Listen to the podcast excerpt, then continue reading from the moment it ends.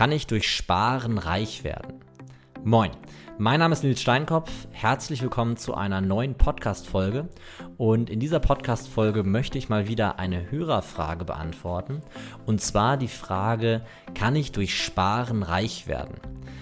Ich habe diese Frage tatsächlich schon ein bisschen länger liegen gehabt und habe sie irgendwie nicht so richtig äh, ernst genommen. Ähm, jetzt war ich aber letztens auf einem Vortrag und auf dem Vortrag kam aus dem Publikum im Prinzip genau die gleiche Frage, aber es kam eben noch ein, zwei Gedanken hinterher, sodass ich diese Frage ordentlich einsortieren konnte. Was nützt es mir, wenn ich spare, aber die Inflation das ganze Kapital auffrisst? Was nützt es mir, wenn ich heute spare und das Geld dafür dann morgen oder übermorgen ausgeben kann? Ist doch emotional gar kein Mehrwert. Da kann ich mich doch lieber jetzt äh, direkt glücklich machen, indem ich das Geld verkonsumiere, als das Geld erstmal qualvoll beiseite zu legen, um es dann später zu verkonsumieren. Und natürlich ist Sparen per se kein guter Plan. Das sind so die Gedanken, die dahinter sind. Aber Sparen per se ist ein Baustein, der zum Vermögensaufbau dazugehört. Vermögensaufbau funktioniert nämlich in drei Schritten. Der erste Schritt ist immer Wertschöpfung. Wir alle müssen arbeiten. Wir sind äh, in der Regel zumindest äh, keine reichen Erben. Wir sind keine ähm, Unternehmer, die ähm, das Vermögen schon haben und ähm, dieses Vermögen nur noch verwalten müssen. Das heißt, in der Regel haben wir eins der, ähm, der drei Ziele, nämlich ähm, Altersvorsorge oder Vermögensaufbau. Und in den seltensten Fällen haben wir das Ziel des Vermögenserhalts. Und jetzt ist die Frage, kann ich durch Sparen reich werden? Naja, der erste Schritt ist immer, wie gesagt, die Wertschöpfung. Ich muss durch meine Arbeit Geld verdienen. Und es ist ganz wichtig, dass Wertschöpfung der Begriff ist, der da korrekt ist. Es nützt nichts, äh, in Geld verdienen zu denken, sondern denke in Wertschöpfung. Wenn du einen Wert schöpfst, wirst du dafür monetär auch entlohnt. Und das ist immer der erste Schritt, der auf einer Reise zum Vermögensaufbau hin zu gehen ist, Geld zu verdienen. Wenn dieser Schritt getan ist, dann kommt der zweite Schritt, das Sparen. Und äh, dort ist natürlich mit anderen Worten Konsumverzicht notwendig. Das heißt, ich habe natürlich die Aufgabe, dass ich vorübergehend verzichten muss zu konsumieren und äh, diesen Konsum nach hinten äh, verlagere. Dafür kann ich ihn nach hinten raus deutlich verstärkt verlagern. Und das ist, glaube ich, das, was den meisten schwerfällt zu verstehen, warum der Konsumverzicht zum jetzigen Zeitpunkt sinnvoll ist, um in Zukunft mehr äh, konsumieren zu können. Und das liegt nämlich am dritten Schritt, am Schritt des Investierens. Und das ist der Schritt, in dem das Kapital als Ware, als Gut der Wirtschaft zur Verfügung gestellt wird, um dieses Kapital zu nutzen, um es für sich selbst arbeiten zu lassen.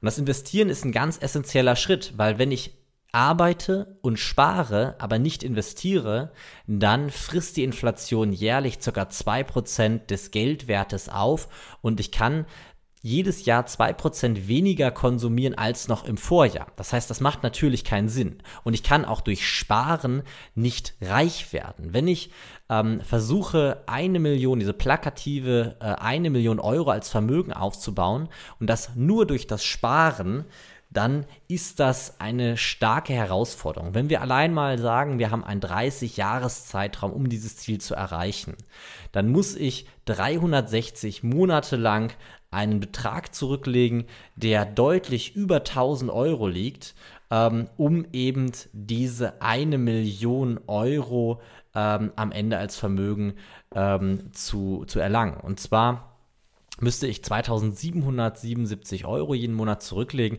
um am Ende des, der 30 Jahre eine Million Euro zu haben. Jetzt muss man dazu sagen, eine Million Euro sind in 30 Jahren nicht mehr eine Million Euro in Kaufkraft heute, sondern eher 500.000 Euro in Kaufkraft heute. Das heißt, ich habe irgendwie Geld zurückgelegt, ähm, was über die Zeit auch noch massiv an Wert verloren hat. Trotzdem möchte ich mal an dieser Million festhalten und mal davon ausgehen, es gibt keine Inflation. Jetzt erstmal als Gedankenbeispiel. In der Realität ist Inflation natürlich vorhanden, aber jetzt für dieses Modell, für diese Überlegung, die wir jetzt treffen, möchte ich die Inflation mal ausklammern und sagen, es gibt keine Inflation. Das Geld heute ist genauso viel wert wie das Geld von morgen.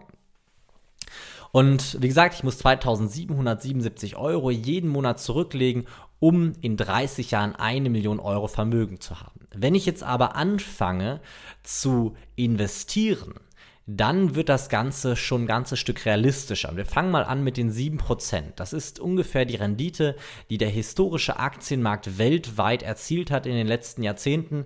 Das heißt, wenn wir passiv über 30 Jahre lang in den Aktienmarkt investieren, dann werden wir ungefähr auf die 7% Rendite kommen. Und wenn wir diese 7% annehmen als jährliche Rendite, dann muss ich über 30 Jahre nur noch 800 und 15 Euro zurücklegen. Und dann ist es so, dass ich nach 30 Jahren ungefähr 300.000 Euro zurückgelegt habe und sogar 700.000 Euro an Renditen erzielt habe, um, um eben diese 30, äh, diese eine Million Euro Vermögen zu erhalten. Das heißt, ich bin damit in der Lage, ähm, eine Million Euro Vermögen aufzubauen. Jetzt äh, bedeuten diese eine Million Euro, dass ich ungefähr 70.000 Euro ähm, Jahreszinseinnahmen habe, von denen ich dann leben kann. Das heißt, wenn ich zum Beispiel ähm, eine Million Euro als äh, statischen Wert sehe, das heißt, diese eine Million Euro einfach fiktiv, also oder numerisch haben möchte, nicht ähm, um irgendwie einen Zinsertrag zu erhalten, dann ist das der Weg. Ich könnte jetzt natürlich die Rendite erhöhen und zwar könnte ich die Rendite einfach auf 14% mal annehmen. Das ist mit aktiven Strategien, wenn man ähm, ausreichend gebildet ist, wenn man da ausreichend versiert ist, möglich dann könnte ich über 30 Jahre zum Beispiel ähm, mit einer Investition von 180 Euro diese eine Million erreichen. Das heißt, ich würde ungefähr 65.000 Euro sparen und nach 30 Jahren eine Million Euro Vermögen haben. Jetzt ist aber die Million in der Regel gar nicht das Ziel, sondern der Zinsertrag aus der Million, aus dem man dann, ich sag mal, ein finanziell unabhängiges Leben führen kann. Das heißt, man ist nicht mehr abhängig von Arbeitgeber oder ähnlichem, sondern kann aus den Zinserträgen leben. Und wenn wir da ausgehen von diesen 7%, dann bedeutet das, dass ich 70.000 Euro Zinsertrag habe, von denen ich mein Leben bestreite. Jetzt ist aber die Frage, hm, wenn ich 14% Rendite erziele, dann äh, brauche ich ja gar nicht äh, diese 140.000, um meinen Lebensunterhalt zu, zu, bestreiten, sondern wir würden ja weiterhin die 70.000 für diese plakative Freiheit reichen. Das heißt, gehen wir mal davon aus, dass ich einen äh, Betrag von 70.000 Euro jährlich haben möchte und das als meine finanzielle Freiheit bezeichne. Und das möchte ich in 30 Jahren erreichen aber ich erziele eine Rendite von 14% am Aktienmarkt oder am, als Investition am Kapitalmarkt, dann benötige ich nämlich nur noch 90 Euro monatlich, also ich lege jetzt 90 Euro monatlich zurück, erziele 14% und habe nach 30 Jahren dann 500.000 Euro. Äh, 32.500 Euro habe ich eingezahlt, 467.000 Euro habe ich an Zinsen erhalten.